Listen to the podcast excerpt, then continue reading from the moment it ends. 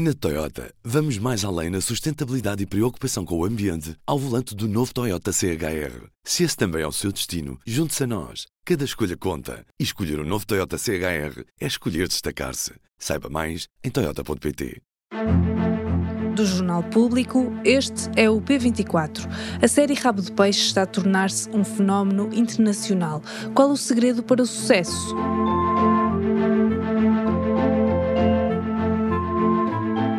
Esta semana, a série Rabo de Peixe, segundo a produção portuguesa da Netflix, entrou no top 10 global de séries em língua não inglesa da plataforma e está também entre as mais vistas em 15 países. Esta é a história de um rapazinho com grandes esperanças num lugar onde a esperança nunca existiu. O que é que nós fizemos para merecer esta cena? Rabo de Peixe é uma série de ficção, mas com base em factos reais. O pano de fundo é a localidade com o mesmo nome, na ilha de São Miguel, nos Açores. Em 2001, um veleiro de um traficante de droga naufragou com centenas de quilos de cocaína a bordo. A carga acabou por dar à costa e foi apanhada pela população. Isto é cocaína. Here was exactly where it all began. O incidente aconteceu mesmo e teve um forte impacto na aldeia, conhecida por ser uma das mais pobres da Europa. É uma prisão no meio do mar. Aqui nunca acontece nada de jeito. That was about to change. É aqui que começa a ficção. A série conta a história de um pescador, Eduardo, e do seu grupo de amigos que encontram fardos de droga e decidem improvisar um negócio. Se nunca ninguém me deu nada na vida. Esta é a nossa oportunidade. Isto só acontece uma vez na vida. Uma. Nós vamos ser ricos. Mas afinal, o que explica o sucesso de Rabo de Peixe muito acima de outras produções portuguesas disponíveis na plataforma? Neste episódio, pergunto isso mesmo ao criador e realizador da série, o açoriano Augusto Fraga. Bem-vindos ao P24. Eu sou Inês Rocha. Augusto, bom dia. A série Rabo de Peixe fez história na terça-feira ao entrar no top 10 global de séries em língua não inglesa da Netflix. Como é que é para o realizador ver o, o seu projeto tornar-se um sucesso internacional? Nós estamos uh, incrivelmente felizes uh, pela recepção, sobretudo em Portugal. Uh, eu recebi centenas, talvez milhares de mensagens de pessoas portugueses a dizer que finalmente se identificavam com uma série e que, que viam uh, e que viam a nossa série de uma maneira fácil e, e, com várias pessoas da família juntas. O sucesso internacional, ou que parece ser um sucesso internacional, um, é totalmente inesperado. Portanto, veio a acrescentar o que nós acreditávamos quando escrevemos e que realizamos e produzimos, que uma, uma série ou um filme feito em Portugal sim podia ser visto no estrangeiro, apesar de ser feito em português e apesar dos clichês antigos do nosso cinema, um, e parece que, parece que tínhamos razão, não é? Uhum. Mas porquê que achas que está a correr tão bem? O que é que há de especial e diferente em Rabo de Peixe em relação a outras produções portuguesas? Eu acho que o grande truque é super básico, é nós escrevemos tendo o público em consideração. Ou seja, nós não escrevemos para nós, nem para, para um grupo restrito de, de amigos e, e, e, de uma determinada área, mas para toda a gente. E nós, quando escrevíamos, e quando montamos, e quando produzimos, e quando fizemos todo o trabalho de sonorização, pensávamos muito na reação do público, ou seja, uh, uh, seguindo as pisadas de Hitchcock, não é? Que tinha um guião que, ele, que ele queria que aparecesse em frente à câmara, e depois tinha um guião alternativo que era o que ele queria que o público sentisse em cada cena. Portanto, o público não é um problema, o público é o grande objetivo. Eu acho que esse, esse foi o que é tão óbvio e tão básico. Esse foi o, o talvez o, uh, o truque para que Raptors funcione. É que nós escrevemos uma história que queríamos que as pessoas vissem e desfrutassem delas e que fosse um, o tempo que se dedicam sentadas em frente a uma televisão, um iPad um iPhone, um, que fosse compensado pelo momento interessante, não é? Uhum. Mas achas que há algum pudor no cinema português em fazer uh, o que o público quer ou pensar no público como uh, algo importante? É, acho claramente que há, ou seja, há uma, uma. Imagina um escritor que escreve um livro e, e, que esse livro vende 40 exemplares e depois fica indignado com, com não ter um apoio para escrever um próximo livro. Um, esse seria absurdo, não é? Ou um pintor, ou um músico, não é? Que tem que é uma banda, mas ninguém ouve e, e, e depois ele considera-se porque é que eu não tenho ajuda para, para, para fazer mais música. Isso é aceite na nossa sociedade como absurdo. No cinema não é assim. O cinema, o público é um detalhe. E para nós não é um detalhe. Não há lógica nenhuma em fazer televisão e cinema se não for para chegar ao maior número de pessoas possível. Claro, com profundidade, claro, com, com uma razão maior do que o puro entretenimento, mas tem, tem que compensar o tempo que as pessoas dedicam a ver uma coisa. Uhum. Uh, falando um bocadinho de ti, como é, que se, como é que é este salto de realizar publicidade para agora uma série de Netflix? Uh, que mudança foi esta na tua vida? Se é que mudou alguma coisa? Não, eu, eu, acho que me tive a preparar os últimos 20 anos para isso, não é? A, a vantagem de trabalhar em publicidade, e no meu caso, eu trabalho em, em muitos países do mundo, de, de, de, eh, em todo o mundo, eu diria. Uh, já filmei mais de 50 países e com projetos muito pequenos e muito grandes. É que permite-me ver outras formas de trabalhar, trabalhar com outros criativos, com outros escritores, com, com, com um público específico. Portanto, nós, em publicidade, o público é, é, é considerado, não é? é importante saber a, que target é que estamos a falar, etc. Portanto, eu acho que isso deu-me uma visão talvez mais global da forma como se faz audiovisual. Um, e talvez isso me tenha dado essa desprendido das questões locais e, e dado essa visão, espero eu, mais, mais, mais internacional. Uhum. Mas porque esta história de, da chegada de cocaína a rabo de peixe? Era algo que estava no teu imaginário, no, no imaginário de, de, São Miguel, nas conversas, quando, quando lá moravas? Sim, sim, claro. Ou seja, sendo uma história sobre os Açores, eu estaria sempre interessado em trabalhar nela. Uh, porque nós nunca saímos dos Açores, mesmo quando não vivemos lá. Né? Os açorianos têm uma ligação uh, muito, muito forte à nossa terra e à nossa cultura. Esta história um, é, fazia parte da nossa cultura, sempre ouvimos falar disto. Eu, isto aconteceu quando eu tinha 20 anos, um, portanto é uma coisa que eu conhecia bem em primeira mão. E, e depois eu sou apaixonado pelos Açores, cresci lá, estudei lá, uh, minha, meus pais são de lá, minha mãe neste caso, meus avós, meus bisavós, portanto não é. Uh, não é uma relação exterior, é muito interior. Eu conheço muito bem a maneira de pensar, uh, pelo menos de uma geração de açorianos, porque eu sou assim e penso igual. Hum. Mas então viveste esta história, ou seja, tiveste amigos que, que ficaram viciados. Uh, isto impactou de alguma forma a tua vida pessoal? Não, não, de todo. Uh, não, eu não, tinha, não tive amigos que ficaram, ou que tiveram, ou seja, isto não chegou a ninguém perto de mim. Uh, ouvi, falar de pessoas e com pessoas que eu conhecia, talvez não em primeira mão.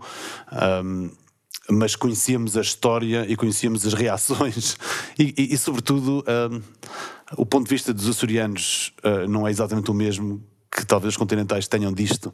Um, nós, nós vivendo isso de dentro, há muitas coisas que aconteceram que nós sabemos porque é que aconteceram, que têm a ver com, com cultura, com, com aquela forte comunidade, com o facto de Rabo de Peixe em particular ter sido esquecido um, pelo poder político e pelo poder, por não haver, não haver um apoio social nenhum naquela comunidade, ou muito pouco.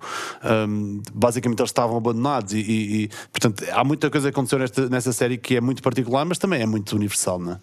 Uhum. Uh, mas tu conheceste por dentro esta realidade, mas outros escritores e os atores uh, vieram de fora. Como é que foi este processo de recolha de informação e, de, e até de filtragem do que entraria na série e o que não entraria? Sim, de facto, a série é só 5%, eh, talvez menos, uh, baseada num facto real, o resto é tudo ficção. Ou seja, havia uma premissa que nos parecia interessante, que é esta ideia que, quando eu estive a ler o processo em tribunal, o Tribunal Ponte Delgada permitiu-me ter acesso ao processo através de um, requisito, etc. Um, é que a quantidade de droga que foi, foi realmente apreendida e foi, foi destruída depois e a capacidade de carga do barco, portanto havia uma diferença grande e isso permitiu-me pensar, ah, se calhar havia aqui margem para haver mais droga e o que é que aconteceu a essa droga e a partir daí é tudo, é tudo ficcionado. Nós, uh, tanto os escritores um, como os atores, fizemos uma, uma, uma investigação, sobretudo os escritores na parte escrita, não é? no início da criação do projeto, uh, uma investigação muito profunda, tivemos muitos dias em São Miguel, falamos com muitas pessoas, além de mim, uh, açoriano, havia outro escritor açoriano, que é o Francisco Lopes, um, e, e, havia um. E além de que temos muita gente na, na, na sala de escritores, desde o Sandro Gia, a comunidade local, a, associações que apoiam uh, toxicodependentes na zona de rabo peixe, etc., uh, para tentar perceber realmente o que estava por debaixo da superfície, não é? Uhum. Uh, mas, portanto, como qualquer história uh, com base em fatos, fatos verídicos, depois as pessoas têm, tendem logo a fazer o processo de tentar perceber onde é que termina a, a ficção, onde é que começa a realidade.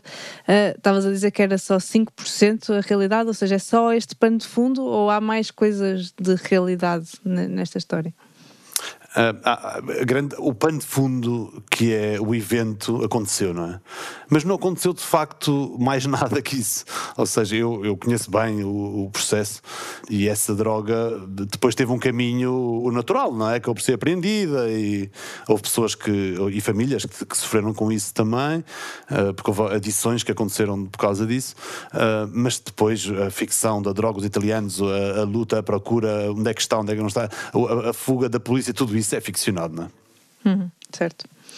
Uh, tem havido algumas críticas, tanto em relação à, à, linguagem, ao número das neiras e também em relação ao sotaque, que não é do local.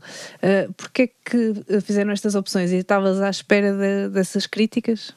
Sim, eu sabia que qualquer opção seria criticada a opção primeira de ter os atores continentais uh, a tentar imitar a pronúncia miquelense uh, seria incompleta sempre. Eu sou de São Miguel, falei a minha vida toda antes de viver para o continente com pronúncia e queria respeitar a nossa pronúncia e não criar uma caricatura, como foi feito no passado, daquilo que é ser. Uh, que, é a nossa maneira de falar.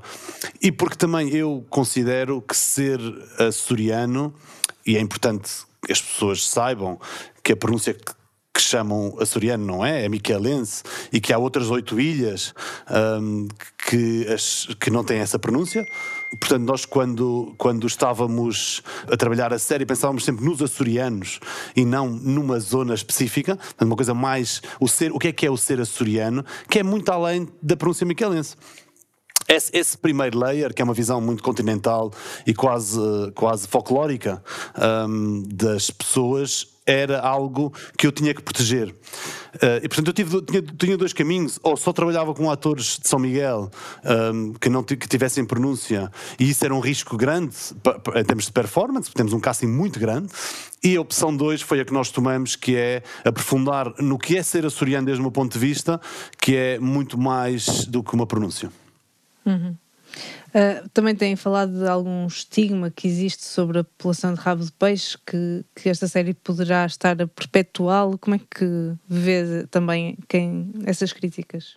Sim, lá está. É, é, o apoio que temos tido da população de rabo de peixe, uh, nomeadamente das associações locais e de muita gente de rabo de peixe, tem sido, e não só, não só das pessoas que vivem e trabalham lá, mas também do poder político, da Junta de Freguesia, da Câmara Municipal, das, como disse, das associações uh, de apoio social da zona. Agradecimentos e, e, e a, a, ideia de que isso está a mudar a vida das pessoas já, apesar de que começou ontem, não é? Contrasta um pouco com uma visão desde fora de um estigma que de facto está na cabeça de quem não está lá. Um, as pessoas de Rabo de Peixe são incrivelmente generosas, são, e, de todo, e dos Açores, são muito mais abertas. Um, eu tenho tido imensas mensagens com muito humor, com, com, com coisas que, que nós pegamos, que, que nós reconhecemos como açorianos, que, que lhes tocam fundo e dizem, pá, finalmente estamos a ver coisas que não tínhamos visto. O estigma eh, de Rabo de Peixe não está nas pessoas de Rabo de Peixe, está nas pessoas de fora. Uhum. E também tem tido alguma repercussão positiva para, para a imagem de Rado Peixe e até uh, mais visitantes? Não sei se já há algum impacto a esse nível. Eu, eu, isso aí tinha que se perguntar ao, vá, à Associação de Turismo dos Açores, eu não sei. Sem dúvida na imagem de si próprios tem mudado. Porque já não é uma, uma sociedade triste, depressiva, onde a coisa acontece.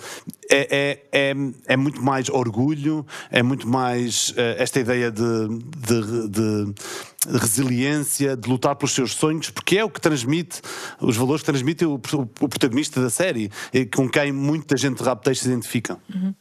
E podemos esperar uma segunda temporada? Já tens alguma indicação sobre isso ou ainda não? Eh, totalmente no segredo dos deuses que não, eu nem eu sei.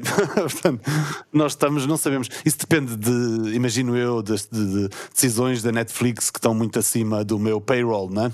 Portanto, não sei, não sei, não sabemos. Nós, nós claro que uh, seria um orgulho fazer uma segunda temporada, que, que significaria, penso, que a série chegou uh, a cumprir os objetivos que tínhamos, uh, mas isso depende, imagino eu, de tantos fatores que são maiores do que eu e nós que veremos. Mas fazia parte dos objetivos, fecharam a série de forma a poder fazer uma segunda temporada. Não, não, não. Aliás, foi, foi, o pedido da Netflix foi sempre fazer uma série que viva uma temporada, vá, que seja autossuficiente. Um, que, que nós acabemos de dizer, ok, a história. Agora, a história, eu tenho algo, muita curiosidade em saber o que é que aconteceu ao Eduardo e o que é que aconteceu à Sílvia. E quero saber uh, se o Rafael realmente está. Ai, está não quero fazer um spoiler. Uh, quero saber o que é que aconteceu a eles, não é? E como é que eles como é que, se, como é que, foi os, como é que foram os próximos meses ou anos deles? Eu adorava saber isso.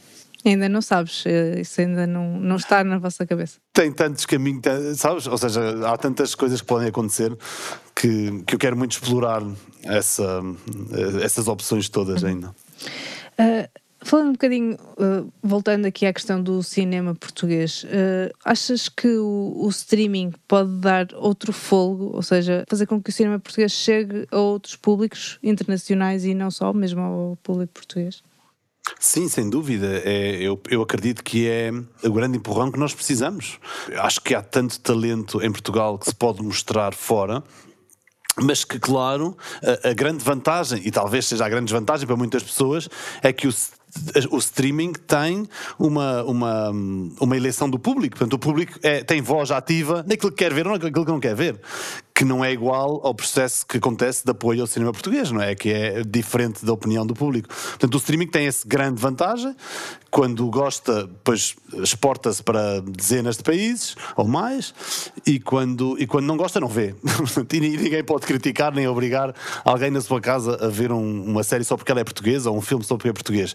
Mas não é incrível que os nossos atores técnicos, desde a pós-produção à produção, ao, som, os nossos compositores, músicos, e, e, nesta série trabalharam centenas de pessoas, possam não só trabalhar, e o cinema é sobretudo uma indústria além de uma arte, possam trabalhar, mas também mostrar o seu talento fora, exportar o seu talento uh, e continuar o caminho que, que alguns atores, como o Pepe Rapazote, uh, eh, um, o Daniel Melchior e outros, uh, têm feito numa exportação do nosso talento, em que, em que, em, que, em muitos géneros diferentes de cinema se podem ver atores portugueses e eu acho que é um orgulho para todos.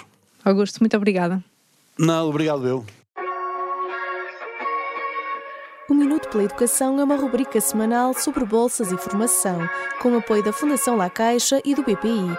Hoje, bolsas de mobilidade para estudar em Portugal e no estrangeiro. Muitos estudantes escolhem mudar-se para outra cidade ou país para frequentar uma universidade e para cobrir parte ou a totalidade dos gastos, as bolsas de mobilidade são um importante recurso. Em Portugal existe o programa Mais Superior para incentivar os estudos em regiões com menos população e menor procura por parte dos alunos. As bolsas de mobilidade mais superior têm o valor de 1.700 euros anuais e destinam-se a estudantes com carências económicas que pretendam estudar em uma das 16 universidades ou institutos politécnicos abrangidos.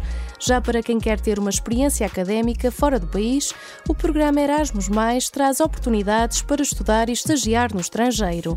As bolsas Erasmus têm a duração de dois meses a um ano e contribuem para as despesas de viagem e estadia.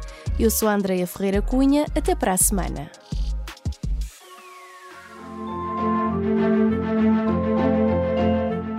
Esta sexta-feira, no Jornal Público, pelo menos seis tribunais de proximidade do país não fizeram um único julgamento em 2022.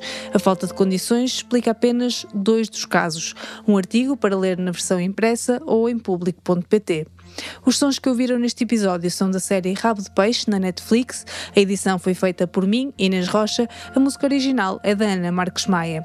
Tenham um bom fim de semana e até segunda-feira.